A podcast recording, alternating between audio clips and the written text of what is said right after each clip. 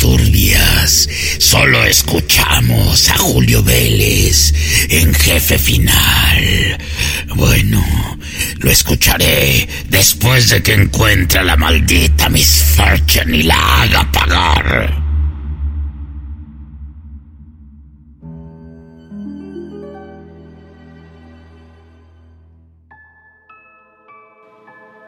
Queridos amigos, es un gusto saludarlos nuevamente en este programa número 17 del podcast Jefe Final, uno de los muchos alternativos de Spoiler Time para que ustedes sepan lo mejor del entretenimiento.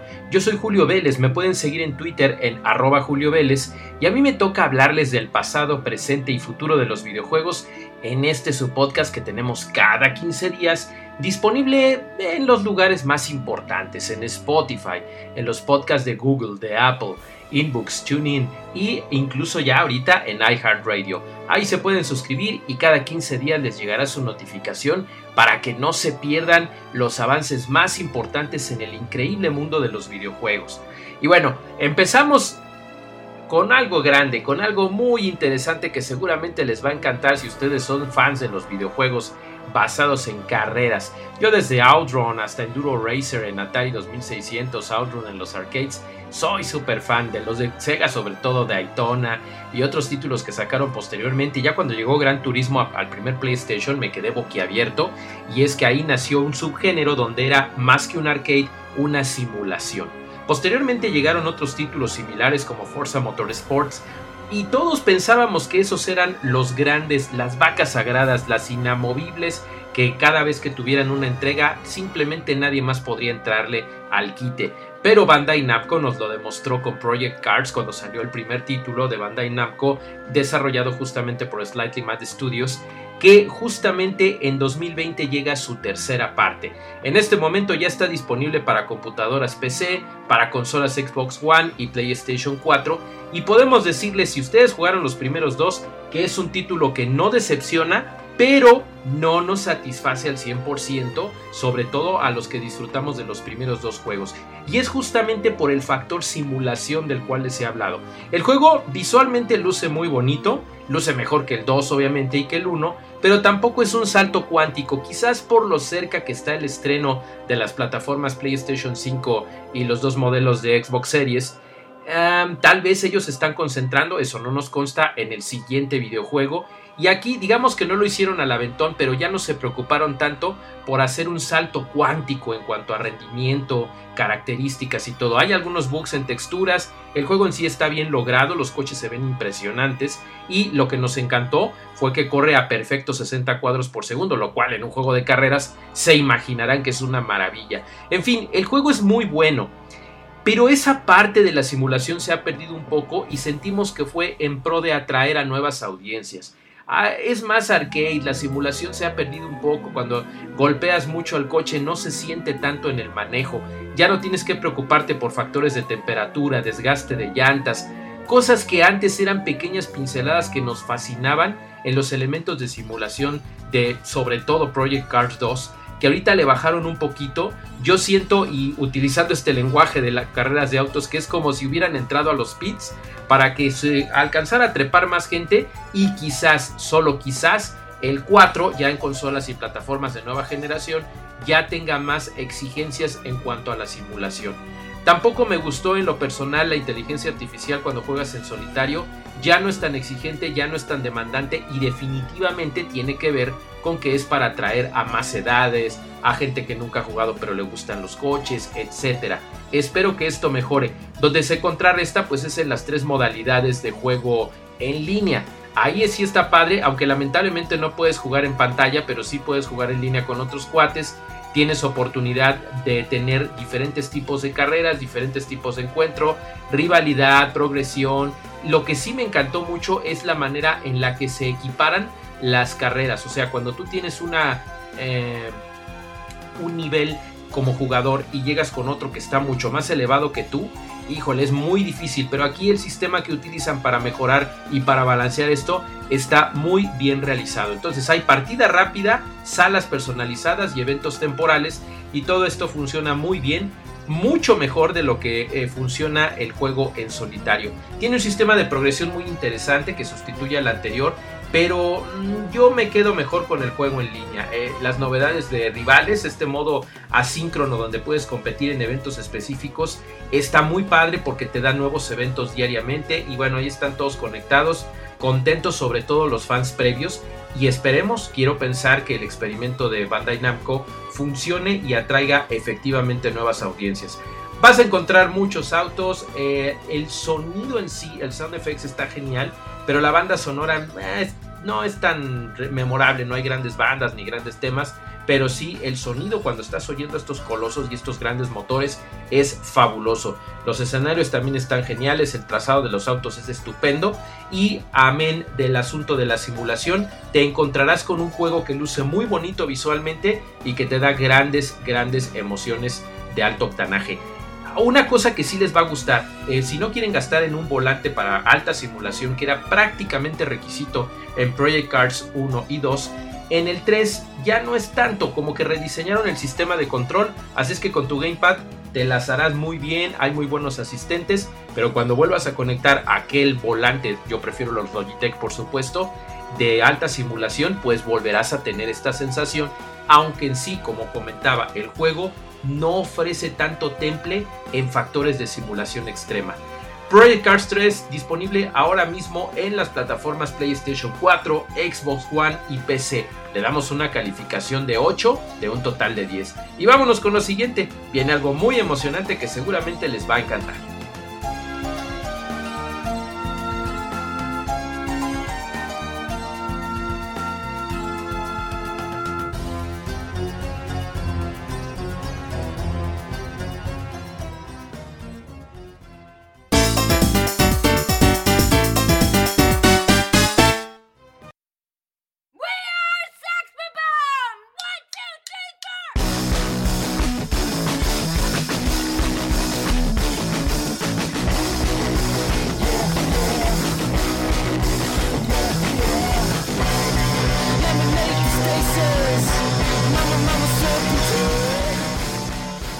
Bueno, ha llegado el momento de que les platique de algo que a mí me emociona muchísimo porque tiene que ver con una de las franquicias que a mí me emocionan más, Scott Pilgrim. Y bueno, estamos hablando tanto del estreno o del aniversario, mejor dicho, del estreno de la película en cines, Scott Pilgrim vs. The World, o Scott Pilgrim contra los exnovios de su sexo, algo así, como le pusieron en América Latina. Pero bueno, lo más padre es que no solamente en aquel tiempo, en 2010, se estrenó la película de Scott Pilgrim, sino también el videojuego. Ubisoft, en alianza con el creador O'Brien Lee O'Malley, crearon este juego tan impresionante con la colaboración de algunos artistas importantísimos que hicieron este videojuego en pixel art con una música tipo 8 bit impresionante y que por alguna razón desconocida repentinamente desapareció de todas las plataformas en las que existía Xbox 360 y PlayStation 3 y PC me parece también en aquel momento. Como solo era digital no había manera de que lo pudieras volver a conseguir. Se creía que iba a salir para el aniversario en 2020, sin embargo no hubo absolutamente nada y el mismísimo director de la película Edgar Wright se sacó mucho de onda y en redes sociales él charlaba con Brian Lee O'Malley sobre qué estaba sucediendo. Finalmente empezó a dar pistas Ubisoft y el gran anuncio fue hace algunos días donde confirmaron que Scott Pilgrim vs. The World Game Complete Edition se va a estrenar a finales de este 2020 y que va a estar disponible además para computadoras PC y consolas PlayStation 4, Nintendo Switch, Xbox One y el sistema Stadia donde esté disponible. Lo que va a tener como extra pues son algunos, eh, un par de personajes que estaban ausentes en la versión original que después se vendieron, el contenido descargable de Nice Chow y de Wallace Wells y nada más. No es una versión remasterizada, no lo necesita en absoluto porque el juego en sí es perfecto y va a estar muy padre porque además se podrán formar equipos con hasta tres amigos tanto de forma offline como en línea. Así es que esta es una gran noticia. El juego solamente va a costar el equivalente a unos 15 dólares. Y yo me emocioné mucho cuando lo supe de verdad porque pues el regreso de todos estos talentos para un gran videojuego es excelente y estoy muy emocionado de que Ubisoft haya hecho lo propio. Lo que sí me pone un poquito triste, y esto no lo ha aclarado, únicamente me estoy basando en lo que dijo el creador de la novela gráfica, Brian Lee. Él comentó que él no recibió un solo dólar de cuando se estrenó este juego en 2014 eh, y tampoco lo recibió en este momento. O sea, es el creador y por alguna razón de estas cosas de derechos raras, seguramente entre Universal y Ubisoft no es nada malo en contra de él, pues él no recibió nada. Entonces, por más que él trató de que se regresara el juego a las consolas actuales, en realidad era una actitud solidaria de él para con sus fans. Esperemos que en esta ocasión, como él dijo en una entrevista, por lo menos le den una versión física para que pues se sienta contento o al menos unos códigos de descarga para compartir con sus amigos. Esperemos que sea mucho más que eso porque Ubisoft se distingue por ser una compañía muy buena onda, muy agradable, estos escándalos que han ocurrido de alguna gente que se ha estado portando mal trabajando en Ubisoft no tienen nada que ver con la marca, yo los conozco desde hace décadas y son excelentes como marca, como personas a los que he conocido, por supuesto también. Así es que no se pierdan, Scott Pilgrim vs. The World The Game Complete Edition estará disponible en PC, PlayStation 4, Xbox One, Nintendo Switch y Stadia para finales de este año ya lo quiero jugar, lo jugué, lo acabé, fui feliz y quiero volver a hacerlo celebrando este 10 aniversario de una de las franquicias geek más padres de todos los tiempos. Vámonos con lo que sigue.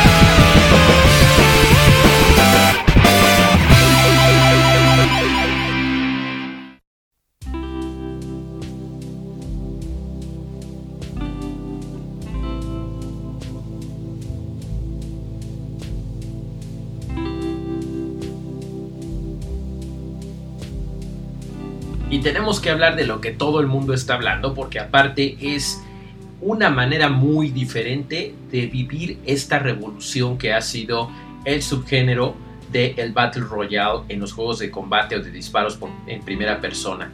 Ya hemos hablado anteriormente de PUBG, hemos hablado de Fortnite, hemos hablado incluso de Warzone, de Call of Duty, que tienen diferentes características que por supuesto han sido muy accesibles para diferentes comunidades de gamers. Apex Legends también, como olvidarlo. Sin embargo, a partir del mes de agosto de 2020, Ubisoft Montreal, por supuesto son el equipo desarrollador, pero a, a, nivel mundial Ubisoft lo está distribuyendo, comenzó a distribuirse, por cierto, también de una forma gratuita, Hyperscape. Hyperscape es un videojuego que me emociona mucho porque tiene toda la adrenalina que quizás algunos de los otros títulos no tengan en tanta cantidad. Y miren que Call of Duty Warzone se pone fuerte, Apex Legends no se diga. Eh, Fortnite es así como más para chicos pequeños o, hay algunos que llaman niños rata, pero yo tengo muchos amigos que lo juegan y no son para nada niños y en absoluto tampoco eh, menospreciamos a los pequeños que tienen tantas habilidades en los videojuegos. Pero el asunto es que eh, con Hyper Escape hay una diferencia muy dramática y es la velocidad. Por eso es que le queda en la palabra el sufijo hyper porque te tienes que mover muy rápido todo el tiempo. Son batallas igualmente de 99 donde se hacen equipos de 3 o de 4, hasta hay una modalidad medio extraña para una sola persona, aunque yo prefiero mil veces, por eso es un Battle Royale, ¿no? Entonces les recomiendo que sea mucho mejor así. Si ustedes tienen eh, PC, Xbox One o PlayStation 4, lo pueden descargar gratis, pueden vivir la primera temporada, que es la que está en boga ahorita. Eh, tiene un mini sitio Ubisoft totalmente en español latino donde ustedes pueden leer todas las instrucciones de qué se trata y es el único en este género que ofrece una integración con Twitch. Así es que si tú eres un streamer y, deseas hacer una mayor interacción a que simplemente te estén viendo cómo juegas, No te voy a quemar cómo, pero investigale ahí, hazte Twitcher utilizando eh, Hyperscape y te darás cuenta de que es asombroso. Son batallas campales, ya lo saben, donde no solamente el último que quede en pie será el que gana, también hay por ahí el reto de una corona increíble que aparece y que tienes que tener durante cierto tiempo. Algo parecido a Capture the Flag, pero tú lo traes en tu cabeza, digamos, y todos van sobre de ti. Me encanta también que no hay superpoderes que te hagan eh, distinto a otros. Sí hay microtransacciones, pero son más que nada cosméticas. Entonces está muy padre porque el juego está muy balanceado. No puedes estar de camper nada más en un lugar ahí de sniper disparándole a todo mundo, ni tampoco puedes estar escondido todo el tiempo esperando a que todo el mundo se muera y seas el único vivo. No, el escenario vive y es muy peligroso. Entonces las zonas de seguridad incluso cambian constantemente porque se colapsan, van cambiando de diferente eh, zona. Es muy, muy vertiginosa la acción y definitivamente la vas a pasar bien y estás obligado a entrar en combate. La mecánica es que estés buscando a tus rivales porque si no ellos te van a buscar y todo es muy rápido, muy vertiginoso. Yo al principio pensaba que era algo exagerado y que no era necesario, y a lo mejor te quedas en tu zona de confort de otros Battle Royale, pero ya después de estarlo jugando un rato, de entender sus mecánicas, su física de juego y todas las opciones que está ofreciendo, definitivamente me quedo con Hyperscape. Digamos que es un videojuego del subgénero más maduro más maduro porque tienes opciones eh, más evolucionadas y regresa a la vieja fórmula del first person shooter. Así es que yo se los recomiendo muchísimo, es gratis aparte, lo pueden ustedes jugar en el momento en el que quieran sin hacer mayor inversión. Se ve increíble y constantemente, tal como demostró eh, la empresa en, su reciente Ubisoft Forward, va creciendo la comunidad, van haciendo cada vez más cosas, hay cada vez más gente que se está entrándole ahí a las, a las retas y de veras, de veras que se los recomiendo. No hay escudos, no hay mejoras de salud, drops, nada de eso que te hace tener ventajas, sino que tú solito tienes que lidiártelas, ser mejor y no te preocupes, si no le has entrado, la equiparación de partidas está jalando muy bien y ya puedes irte haciendo experto poco a poco. Se los recomiendo muchísimo, disponible ahora mismo para PC, para Xbox One y para PlayStation 4. Yo creo que va a estar disponible para las siguientes consolas. Esperemos que Ubisoft nos dé la gran sorpresa porque siempre están ellos cuidando mucho todo lo que le ofrecen a los usuarios que les dan su preferencia. Queridos amigos, esta es la recomendación, no se lo pierdan. Es un juego que va en su temporada 1. ¿eh? Acuérdense como Fortnite, como Apex, eh, como Pop tiene temporadas y seguramente llegará a ver algunas cosas muy interesantes en cuanto vaya evolucionando el juego y vaya teniendo más éxito. Por lo pronto amigos, me despido haciéndoles esta excelente recomendación. No se lo pierdan, ahí nos echamos unos tiros en línea y no dejen de seguirme por favor en Twitter, arroba Julio Vélez. Ahí estoy todos los días. Con eso terminamos nuestro programa número 17 de Jefe Final. Recuerden suscribirse tanto a Spotify como a los podcasts de Google, de Apple, eh, iBooks, Tuning, iHeartRadio ahí estamos. Se suscriben, les llega su notificación cada 15 días. También pueden hacerlo en Okina Kokorotaku, que es un programa de anime que también yo conduzco. Son los programas de Spoiler Time. Ahí también pueden leer. It's spoilertime.com.mx o spoilertime.com, mejor dicho. Ahí me pueden leer también. Constantemente tengo artículos. Y bueno, es un gusto saludarlos, queridos amigos. Cuídense mucho. Yo soy Julio Vélez. Síganme en Twitter, arroba Julio Vélez. Y hasta la próxima.